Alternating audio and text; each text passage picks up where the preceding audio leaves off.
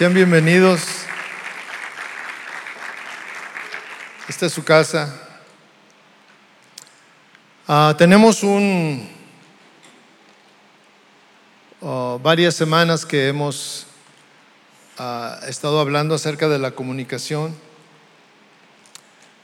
Hace algunos años, no sé cuántos, pero hicimos una promesa delante de Dios nos comprometimos delante de Dios. Y no fue una, una promesa, a, ¿cómo decirlo?, ligera, sino es una de las promesas que tienen más implicaciones y que tienen más ah, satisfacciones, que llenan a las personas sin embargo, también es una de las promesas y los pactos ah, más eh, atacados. Y tristemente, lo que parecía que era un tiempo de unidad, un tiempo de, gran bendición, al cabo del tiempo se convierte en que si éramos ah, los más ah, amorosos, ahora nos hemos convertido en enemigos, en rivales. Y cuesta trabajo pensar que eh, algunos en tan poco tiempo eh, han llegado a, repudiar y a no querer permanecer juntos, cuando la palabra de Dios nos, nos da muestras y nos guía y nos instruye cómo podemos edificar una relación eh, muy firme. Muchas veces no nos damos cuenta de los errores que estamos cometiendo porque es o fue nuestra cultura, así vimos que se hacían las cosas en casa, eh, es nuestra manera de ser, estamos influenciados por nuestras amistades, eh, y todo eso, eh, eh, tristemente, lo llevamos a casa y, tenemos conflictos. La verdad es que nadie, nadie ah, que se casó tenía la experiencia de ser esposo o esposa, nadie. Todos partimos de cero. Unos nos peleamos el primer día, unos se pelearon en la, en la fiesta, ¿Cuántos se pelearon en la fiesta? Levanten la mano. Otros se pelearon eh, este, en cuanto llegaron a su habitación, otros al día siguiente, a la semana, yo no sé. Pero todos los que estamos aquí, en muy corto tiempo, tuvimos dificultades. El gran problema de nosotros, los mexicanos, es la comunicación. Y el mayor problema está en los hombres. Los hombres normalmente nos quedamos callados y normalmente la mujer la que habla y habla y nadie la puede callar. Y me dijo mi esposa, no vayas a, decir que tú y yo somos así. Le dije, no, mi amor, eso no se da en nuestra casa. Por favor, no piensen que, estoy hablando de mi esposa o de mi situación, no, estoy hablando de la suya.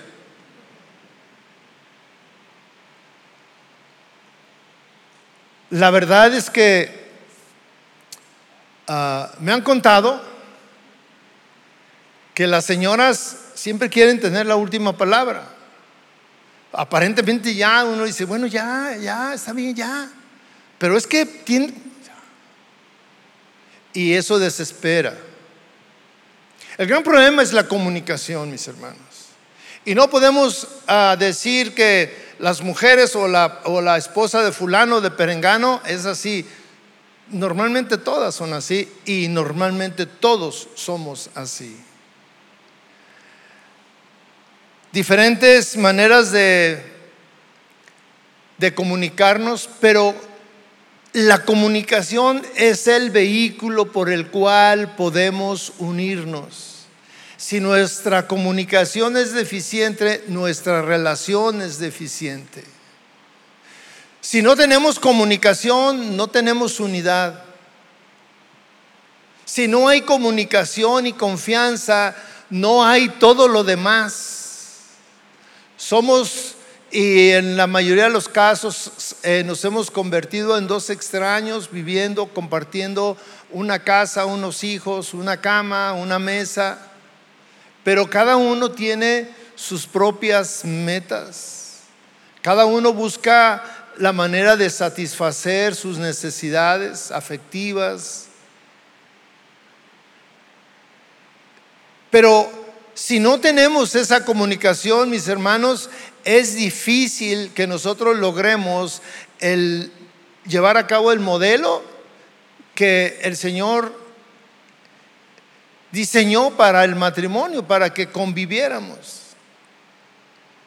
Tuvimos la buena intención, fuimos movidos por el romanticismo de unir nuestra vida y tratar de ser felices, pero nos hemos equivocado tanto y a través de los años, cada vez entre más años tenemos de casados y no tomamos las medidas correctivas, nos alejamos más y más y más.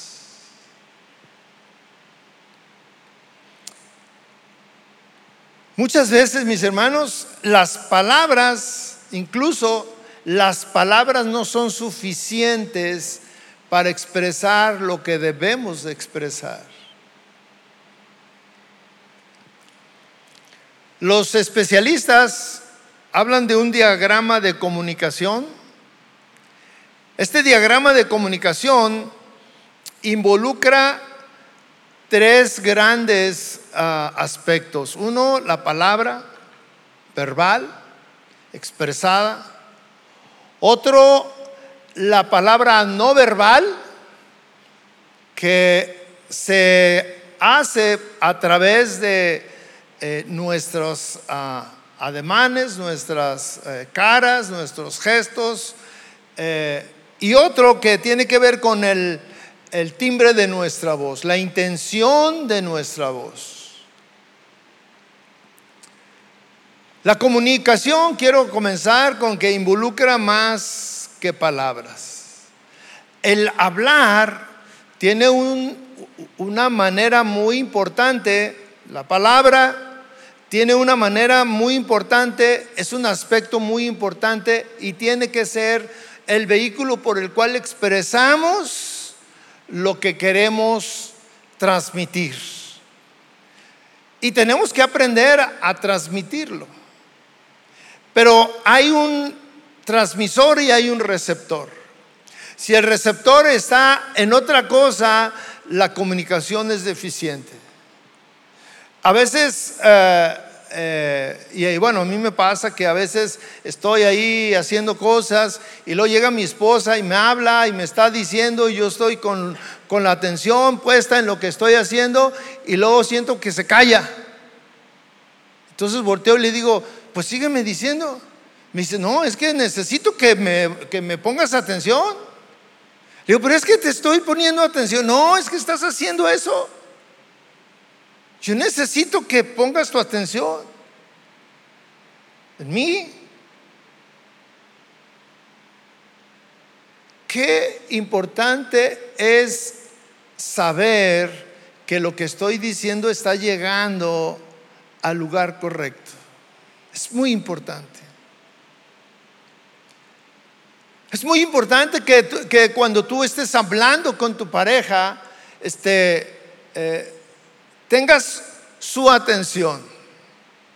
Y mire, todos en algún momento lo hicimos y lo hicimos muy bien.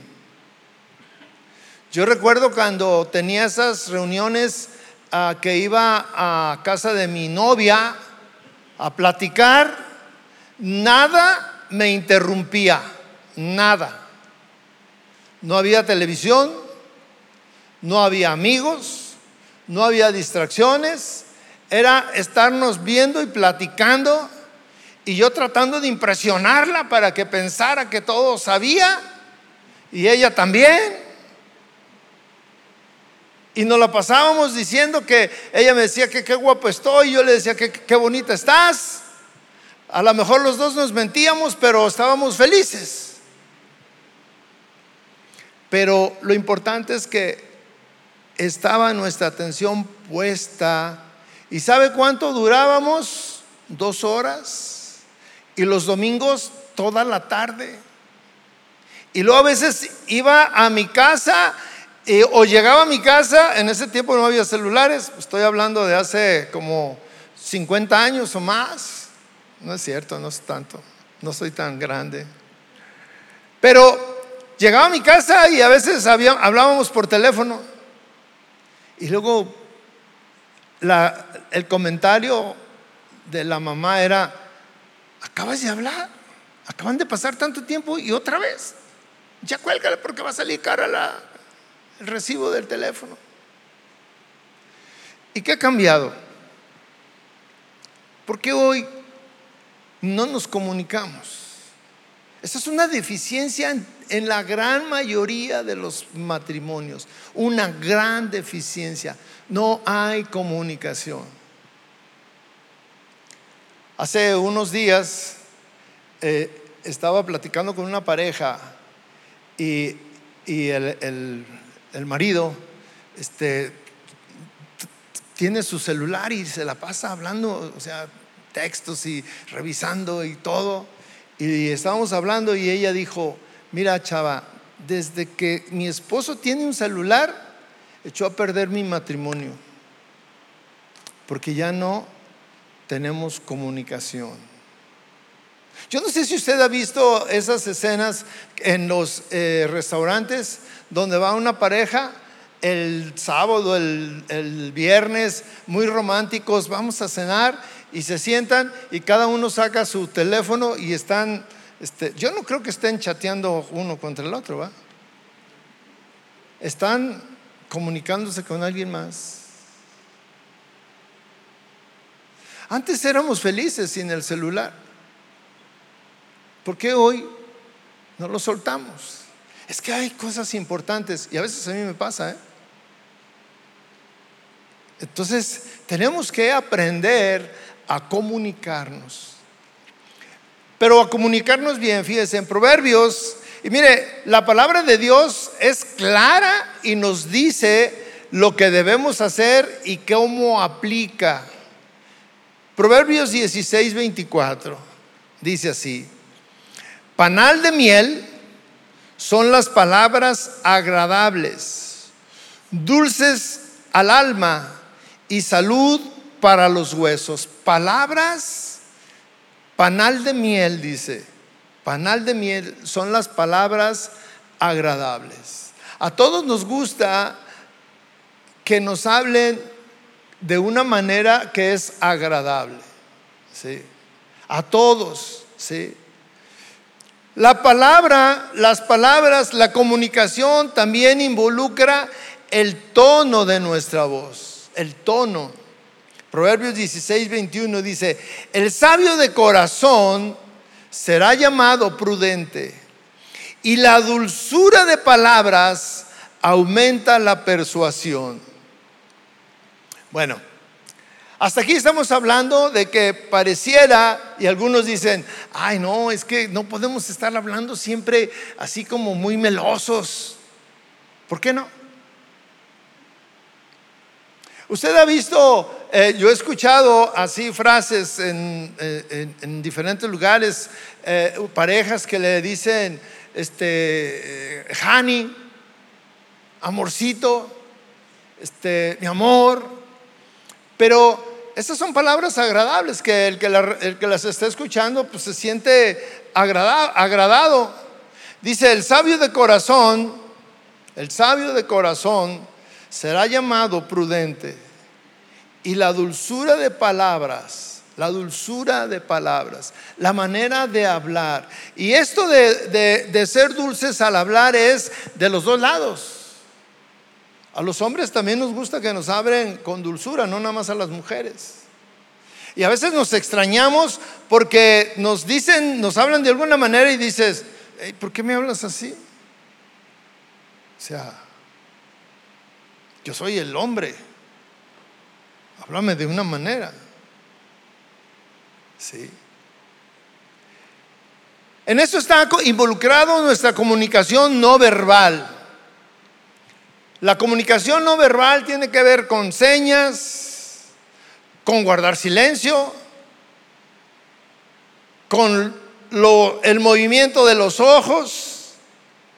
En Hechos 12, 17 habla de la comunicación verbal. Dice, y haciéndole señal con la mano para que guardaran silencio. ¿Usted entiende esa señal? Es, es, es, es no verbal, ¿verdad?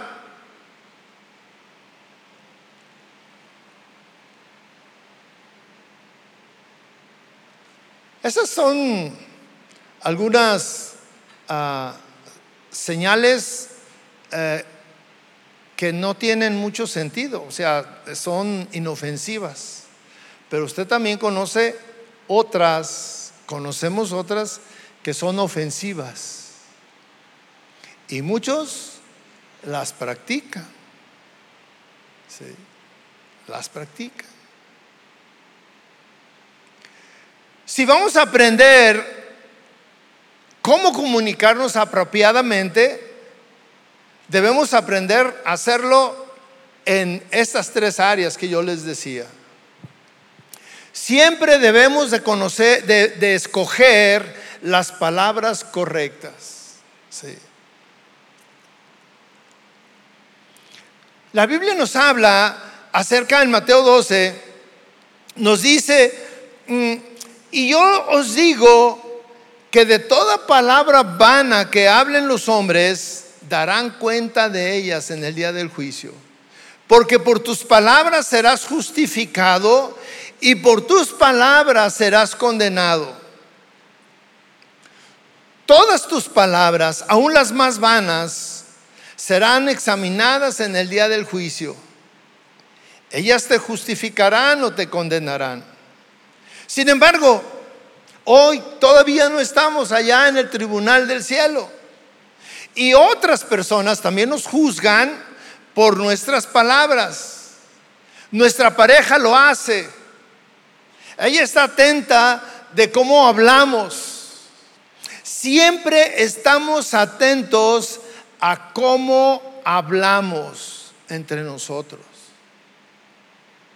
Y tan es así que, mire, muchas veces, este, algunas veces, aunque no hay la, mala intención, como estamos atentos, siempre decimos, ¿por qué me hablas así? ¿Cómo, ¿Cómo te hablé? No, es que como me dijiste. Siempre nuestras palabras serán juzgadas, serán juzgadas por la mente de tu pareja será juzgado especialmente cuando hay diferencias, cuando hay, cuando hay cuestiones irreconciliables, cuando hay problemas, siempre estamos atentos a cómo nos hablan, qué palabras usas. ¿Por qué lo dices de esa manera? Nuestras palabras pueden herir o pueden sanar una relación. Proverbios 12, 18 dice, hay quien habla sin tino como golpes de espada, pero la lengua de los sabios sana. Mire, esto que estamos leyendo, pues aplica para nosotros, para el matrimonio. Tenemos que ser muy cuidadosos. Quiero hacer un paréntesis aquí. Yo quiero que usted valore o que usted comprenda o que vuelva a pensar que la persona que está a su lado, un día usted la eligió como que es lo más importante, como que era iba a ser lo más importante para usted. Y que usted se iba a preocupar por atenderla. Que usted se iba a preocupar por amarle. Que usted se iba a preocupar por proporcionar eh, todos los satisfactores para convivir bien en armonía. Entonces, si esa fue nuestra intención, y hoy estamos hablando de que tenemos que aprender a comunicarnos y que tenemos que, saber usar las palabras correctas cuando hablamos. ¿Por qué? Porque eh, nuestra pareja es lo más importante que tenemos. Lo más importante no son tus hijos. Lo más importante no, no es tu negocio. No son las cosas materiales. No, lo más importante es tu pareja. Entonces, si él o ella es lo más importante, pues tienes que pensar cómo voy a hablar con él, con ella, porque mire, todos somos diferentes. Todos somos diferentes. Y tomamos las cosas de diferente manera. Entendemos las cosas de diferente manera. Entonces yo tengo que aprender cómo voy a hablar con él o ella para que no se sienta ofendido, porque el propósito es no ofender. En Efesios 4:29 dice, no salga de vuestra boca ninguna palabra mala, sino solo la que sea buena para edificación, según la necesidad del momento, para que imparta gracia a los que escuchan. Esto es algo muy claro muy claro para nosotros, entre nosotros, entre los esposos, que no salga de vuestra boca ninguna palabra mala hacia él, hacia ella, sino solo la que sea buena para edificación, según la necesidad del momento. Mire, hay momentos aún en que la situación no es tan agradable para estar hablando solo con palabras llenas de miel. No. Pero tenemos que escoger las palabras, tenemos que pensar antes de hablar. ¿A usted no le ha pasado que está en el, en el fragor de la discusión y habla a la ligera y se le sale una palabra que cuando ya la dijo quisiera correr y comérsela? Y dice, no, es que, no, no, no, espérame, no era eso lo que quería decirte. Lo dijiste. Y te la van a, te la van a apuntar ahí, te la van a, este, acuñar. Pasan los años y te vuelven a decir, es que tú me dijiste un día, pero es que, este, entiende, mira, ya nos arreglamos, sí, pero me dijiste, y me dijiste, y me dijiste,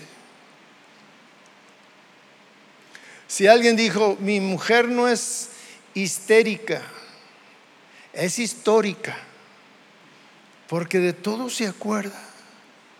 Pero no solo las mujeres, también los hombres. Lo que nos daña, lo que nos afecta a hombres y a mujeres, lo guardamos. Sí.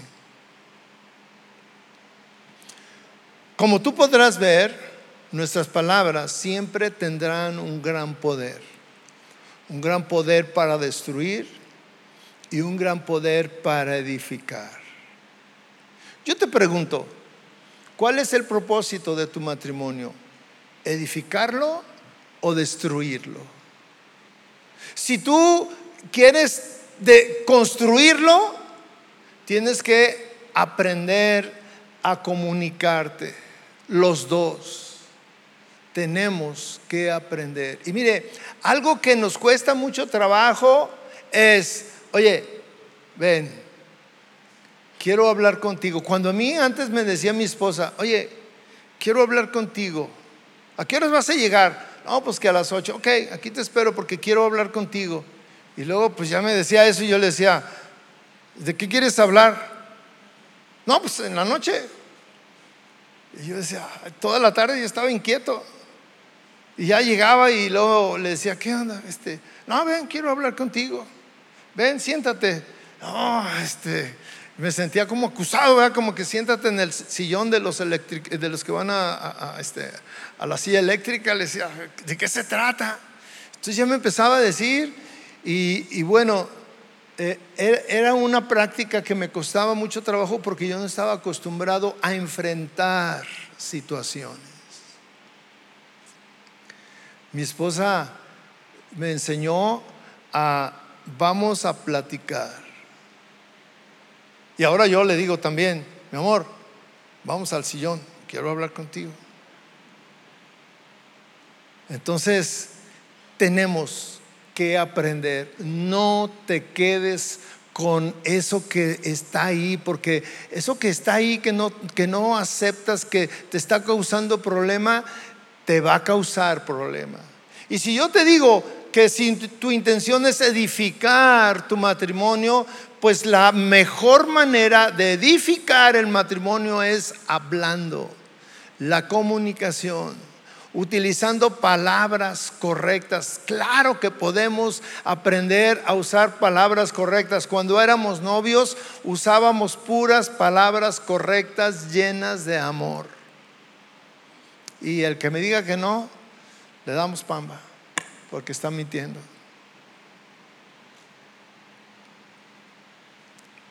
El uso apropiado del tono de la voz. ¿Usted sabe algo de eso? del tono apropiado del uso del tono de la voz. La Biblia también habla de la importancia de usar el tono apropiado cuando hablamos. Proverbios 15.1 dice, la, suave respuesta aparta el furor, mas la palabra hiriente hace subir la ira. Una vez me dijo, permítame,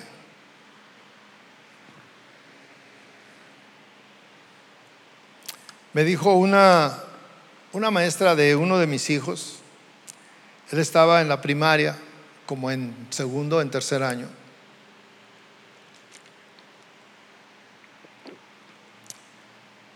Ella ah, también es, cristiana, va a otra iglesia, y un día nos encontramos porque era parte de una familia muy querida y teníamos mucha relación.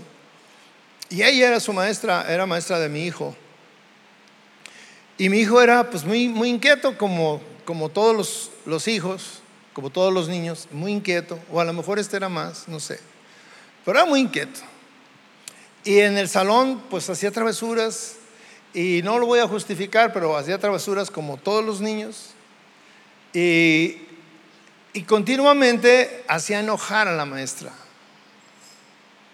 Y ese día me dijo, mira, todos en el salón como que se pusieron de acuerdo y todos estaban inquietos, nadie me ponía atención, estaban haciendo travesuras y, este, y entre ellos estaba tu hijo. Dice, pero te quiero decir que eran todos, pero en ese momento, cuando yo les estaba llamando la atención, ya estaba desesperada y les estaba llamando la atención y tu hijo andaba por allá, ni me pelaba. Entonces voy con él y le digo, muchacho, y, luego se me queda viendo con una cara y se me queda viendo y luego me dice, yo lo estaba regañando intensamente y me dice, maestra, se le van a salir los ojos. porque estaba llena de ira. Y así nos pasa. Cuando nos ponemos iracundos, eh, pues nuestro rostro se descompone y, lo que necesitamos no es una, una respuesta igual de fuerte. Lo que necesitamos es ser sabios y tener una respuesta suave. Y eso no es de cobardes, eso no es de débiles, eso no es de alguien que es miedoso, aunque sea hombre, no, eso es de alguien sabio. Porque si alguien está enojado, lo que menos se necesita es alguien que también se enoje. Porque en una discusión no hay ganador, hay dos perdedores, siempre. El tono que tú usas es muy importante. Algunos profesionales de la comunicación sostienen que nuestro idioma, el tono en el tono de nuestra voz, puedes comunicar hasta siete veces un mensaje diferente con tus palabras, utilizando la misma, la misma frase, pero usando diferente tono de voz.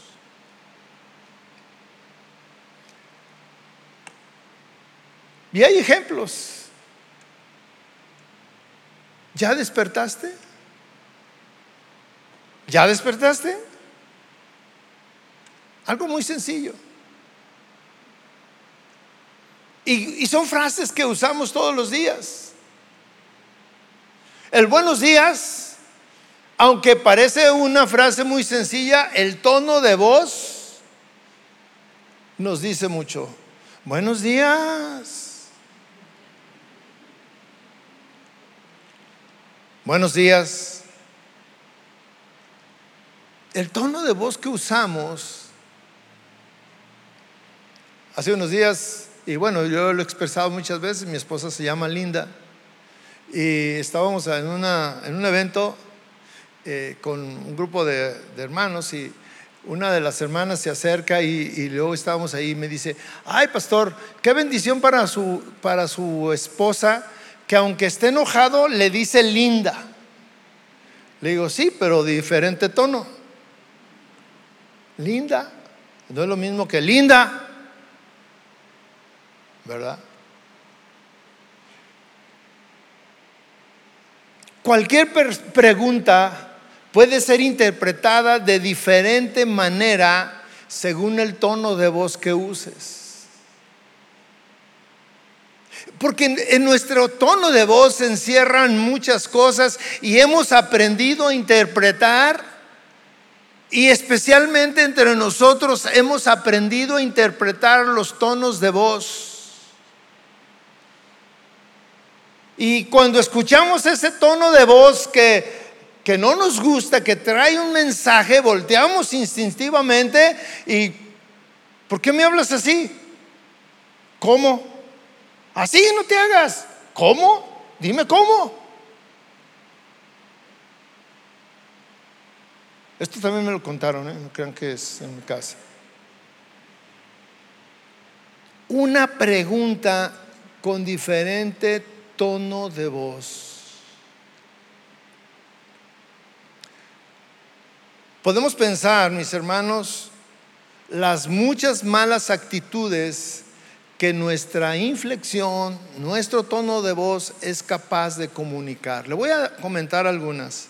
El tono de voz puede ah, comunicar falta de respeto, enojo, odio, amargura, desprecio, venganza, miedo, ansiedad, orgullo, escarnio, dureza, superioridad, justicia propia, sarcasmo, crítica, insensibilidad, impaciencia, indiferencia,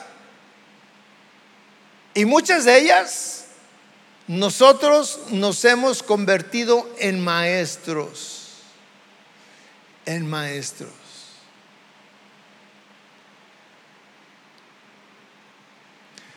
Debemos de, de aprender a usar las formas no verbales de comunicación, no verbales, no con palabras. La Biblia tiene mucho que decir sobre las formas no verbales. La comunicación no verbal incluye expresiones faciales, contacto visual, gestos, posturas, tacto. Muchas personas en nuestros días creen que el, lenguaje no verbal es más eficiente para comunicar mensajes que las palabras y el tono de voz juntos. Y a veces son tan eficaces en circunstancias que no podemos hablar. Y que ya sabemos qué significa una mirada. Ya en una, en una relación matrimonial hay un contubernio, vamos a decir, cuando estamos en una reunión donde no podemos decir, pero que ya nos queremos ir uno de los dos o que la situación está complicada, mire con los ojos.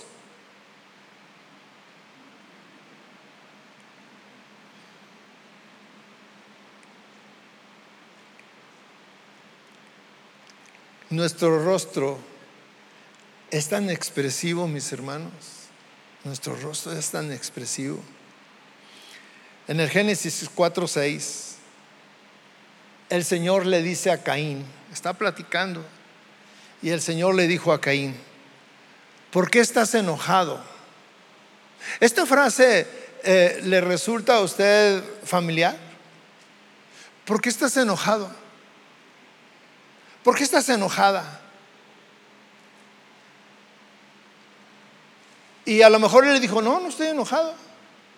Y el Señor le dice, ¿y por qué se ha demudado tu semblante? ¿Por qué ha cambiado tu semblante? ¿Sí? El enojo es uno de los pecados que la Biblia indica que se puede evidenciar en nuestro rostro. El enojo es tan notable en tu rostro que es inevitable que tú puedas ocultarlo. No lo puedes ocultar. Y nada puede estropear la buena relación que, que tienen los esposos como el enojo. Hace unos días hablábamos de una ilustración de la jarra, lo que había dentro de la jarra, el pico, este, el pico de la jarra, ¿sí? la lengua, la boca, y, también está involucrado en nuestro rostro. Enemías 2, versículo 2. Había una situación ahí este, complicada y Nehemías, que servía al rey, era un sirviente y, y, no podía despegarse, estaba siempre con él. Entonces el rey dice, así que el rey me preguntó, estaban ahí y había una actitud, ¿sí? una expresión en el rostro de Nehemías y el rey le pregunta, ¿por qué está triste tu rostro? Tú no estás enfermo. Eso no es más que tristeza de corazón. Y Nehemías dice, entonces tuvo mucho temor, me descubrieron Nuestro rostro expresa todo lo que hay dentro de nosotros. Sorpresa, alegría. Eh, cuando eh, mi esposa y yo hemos llegado aquí a la ciudad, en el aeropuerto, y vamos caminando, eh, se siente muy suave, aunque nunca ha ido nadie a esperarme ahí, pero se siente muy padre que sales aquí, ¿no? Aquí sales y está rodeado de gente. Y todos así esperando que ¿dónde? Y luego cuando lo ven, su rostro dice, ¡ay! Y luego corren y se abrazan y, y, su rostro, y a veces miren, ni se dice nada, simplemente se están mirando ahí. Tu rostro es expresivo. En tu rostro se denota la alegría y la tristeza. Todas las emociones aquí en nuestra cara se notan y nos eh, evidencian de qué es lo que tenemos. A veces tú has llegado a tu casa o estás comiendo o estás en un momento ahí y te encuentras a tu esposa y le dices, ¿qué tienes? Nada. Ay, sí. ¿Y cómo sabes que te... Ah, pues te estoy viendo. ¿No, estás actuando igual? ¿Qué tienes? Dime. Y hay uno atrás, dime qué tienes. Nada. Sí, algo tienes, dime. Que no tengo nada. Mira, si no me dejas de decir, sí voy a tener. Ya. Aquí habla de que en el rostro de Nehemías se estaba reflejando una tristeza que existía en su corazón. El pecado, nuestras malas acciones también se reflejan. En Isaías 3:9 está eh, hablando Isaías y le dice, la expresión de sus rostros testifica contra ellos. Y como Sodoma publican su pecado, la expresión de sus rostros. Ahora aquí hay algo importante. Y quiero que lo consideres, mi hermano. No puedes escuchar ni mirar tu rostro Tú no lo puedes ver. Cuando estás enojado no lo puedes ver. Los que lo pueden ver son los demás. Entonces, por mucho que, que tú quieras disimular, el, el, tratar de disimular ya es una alteración de tu expresión normal. Y aunque llegas así, muy quitado de pena, así, y luego te ven y te dicen, ¿qué? ¿Qué traes? No, nada. No, no, algo traes, algo ocultas. No, nada. No, de veras que no, todo está bien. La verdad es que, mire mis hermanos, eh, nuestro Dios puso en nuestra cara mil expresiones, dos mil, yo no sé cuántas expresiones están aquí en nuestro rostro, en los ojos, en los labios, en, tantas cosas. Y mire, nuestras manos también son expresivas, usted se fija.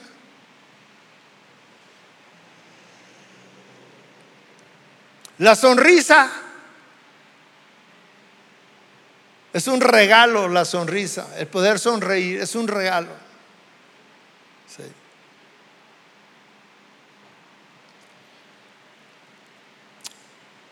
Pero todo esto que estoy hablando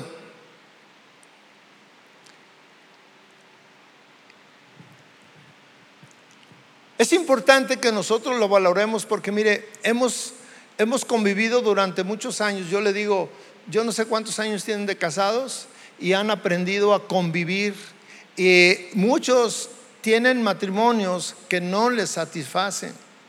Y el propósito de estas reuniones es escuchar el consejo de la Biblia para poner correcciones.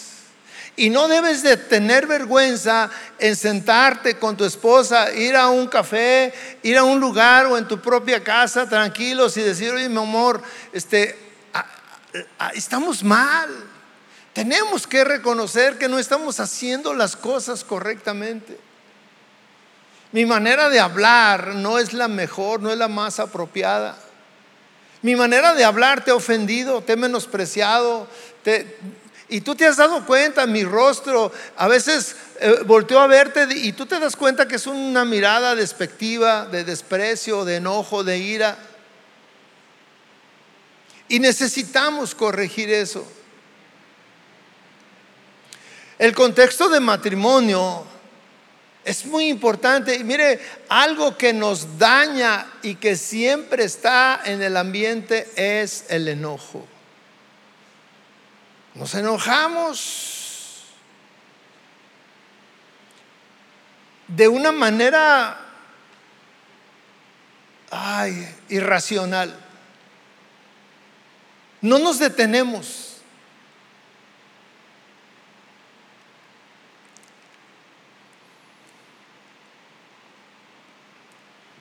Le voy a, le voy a contar un ejemplo, porque pues decimos, no, es que yo me enojo y, se me olvida todo y, este, y, hago cosas que no debería de hacer y decir y todo porque pierdo el control. Pero ¿sabe qué?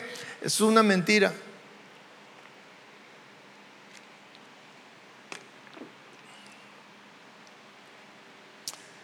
Dicen, cuentan que una, una persona se acostó tarde en la noche y se tenía que levantar temprano. Tenía que, resolver un asunto. Y entonces eh, ya iba atrasado y él, como estaba ya atrasado, empezó a sentirse mal porque veía a su esposa acostada y sentía que no le estaba ayudando en nada porque pues este no le estaba ah, dando el desayuno ni le estaba dando las cosas que necesitaba para salir a tiempo de casa. La señora se levanta y le dice, "Ay, pues es que no me habías hablado, pues espérame, ahorita lo hago." Se empiezan a, los dos empiezan, uno se empieza a desesperar porque ya quería salir y la otra se empieza a desesperar porque no le tenía paciencia y se quedó dormida también. Y empiezan los dos a, discutir agriamente. Y ella también le responde de la misma manera. El conflicto empieza a empeorar, la discusión, la impaciencia se incrementa. No les puedo decir lo que se dijeron, pero se decían de todo. La batalla estaba en su punto más intenso diciéndose y ofendiéndose y, y bueno, los dos, ninguno se callaba. Y timbra el teléfono. Y lo contesta él. Pero cuando lo contesta, él le dice, bueno, sí, diga, sí, yo soy, sí, claro. ¿De qué se trata? Ah, bueno, este, podía comunicarme con usted, estoy atendiendo un asunto muy importante. Ay, qué amable, gracias. Casi hasta le decía que Dios te bendiga, ¿verdad? Pero ya que cuelga, continúa con lo mismo. El asunto es, en verdad, si no podía contenerse, si no tenía dominio propio, ¿por qué cuando contesta cambia el tono? ¿Por qué? Si hay control, si podemos, si queremos.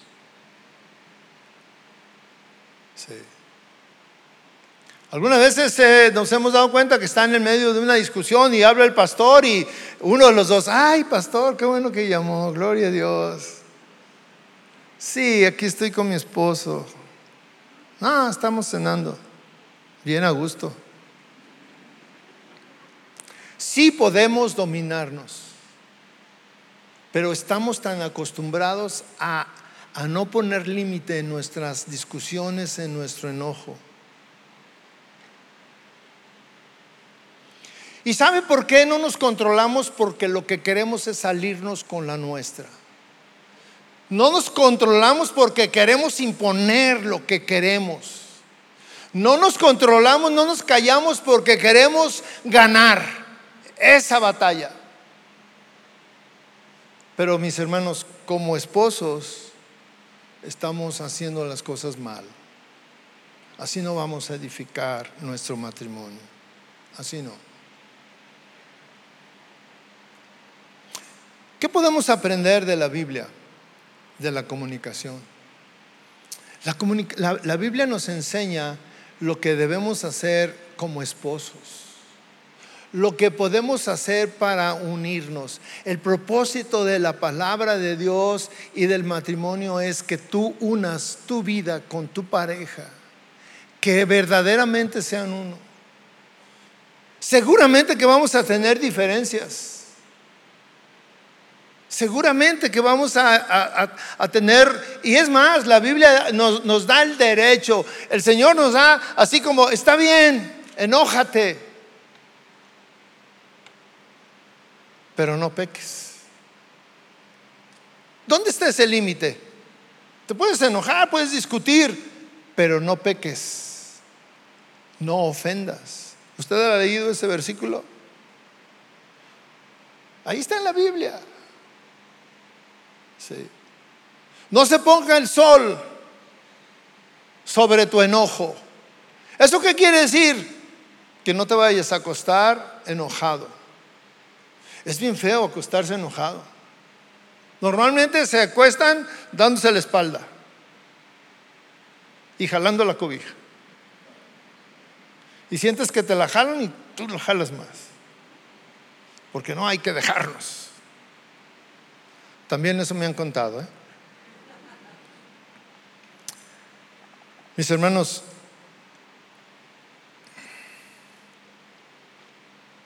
Dios nos ha traído, Dios nos llama a que reflexionemos en lo que estamos haciendo. Vamos a continuar con este tema de la comunicación. Es tan amplio y es tan importante, mis hermanos, que necesitamos. Pero mire, no seamos Ah, solamente oidores olvidadizos. Que, que, verdaderamente sea el propósito de decir, quiero ir a aprender para ponerlo en práctica. Porque de nada sirve que vengas y escuches y que te salgas y sigas viviendo igual. Hay una decepción en uno de los dos. Y luego te dicen, ¿a qué vamos? No cambiamos o no cambias, te dicen. Dios tomó muy en serio el pacto que tú hiciste con tu pareja. Lo tomó muy en serio. Él no estaba jugando. Y Él espera que tú cumplas tu pacto. Él está dispuesto a darte todas las herramientas, Él está dispuesto a, ayudarte, Él está dispuesto a fortalecer, Él está dispuesto a perdonar, Él está dispuesto a estar contigo, con tu matrimonio en todo tiempo. Pero tú tienes que tener la disponibilidad, la disposición, el deseo de hacer las cosas como dice la palabra de Dios.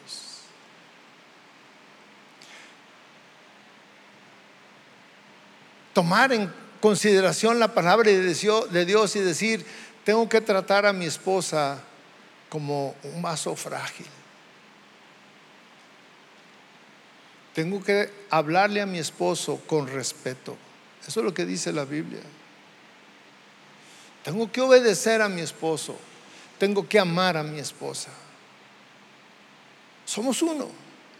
Tú eres uno con tu pareja. Y qué triste que no lo sientas así. Verdaderamente eso es una lástima, que tú no sientas que eres uno con tu pareja. Una vez, cada año mi esposa y yo eh, acostumbramos el, nuestro aniversario de boda salir a cenar y platicamos y hacemos un recuento de, nuestra, de nuestro matrimonio. Y le dije, del 0 al 10, considerando que el 10 es el, el grado máximo de unidad, ¿en qué nivel estamos tú y yo? ¿Sientes que eres una conmigo? ¿Sientes que yo soy uno contigo?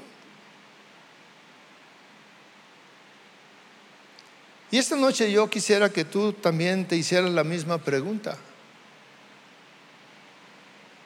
Primero tú, que tú pienses, en verdad soy uno con ella, con él, y ella es una conmigo. O sea, ¿hasta dónde? Del 0 al 10, ¿cómo es nuestra unidad? Cierre sus ojos, por favor. Cierre sus ojos. ¿Cómo es nuestra unidad? ¿Verdaderamente estamos trabajando en eso, en ser uno? ¿O solamente convivimos? Vivimos en la misma casa, ella me atiende, yo le proveo, tenemos hijos, los compartimos. Pero nuestra relación matrimonial, ¿cómo es? En verdad estamos buscando esa unidad. Somos tan... Ah, estamos tan dispuestos a hablar, a, a decir las cosas que no están bien desde nuestro punto de vista con amor, sin ofender tratando de, llegar a arreglos, tratando de superar, tratando de crecer. ¿Cómo es nuestra relación? ¿Cómo es tu relación? Hemos venido en esta noche.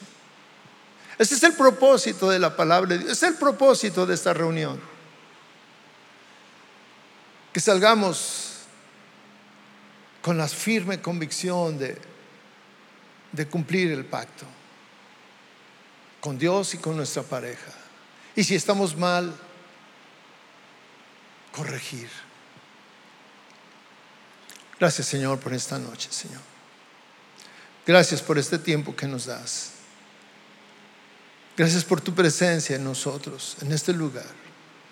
Háblanos, Señor. Habla a cada matrimonio, a cada corazón. Tú conoces y ellos conocen su situación y tú la conoces. No podemos engañarnos. Eso es lo que vivimos. Pero queremos que tú nos ayudes a mejorar. Siempre podemos mejorar. No hemos llegado al límite, no hemos llegado a lo, a lo más alto, no hemos llegado a ese lugar. Llévanos a ese lugar, Señor, a una unidad total, completa. Que nuestro rostro siempre se ilumine con la presencia de nuestra pareja. Gracias Señor por este tiempo. Gracias por tu palabra, Señor. Amén.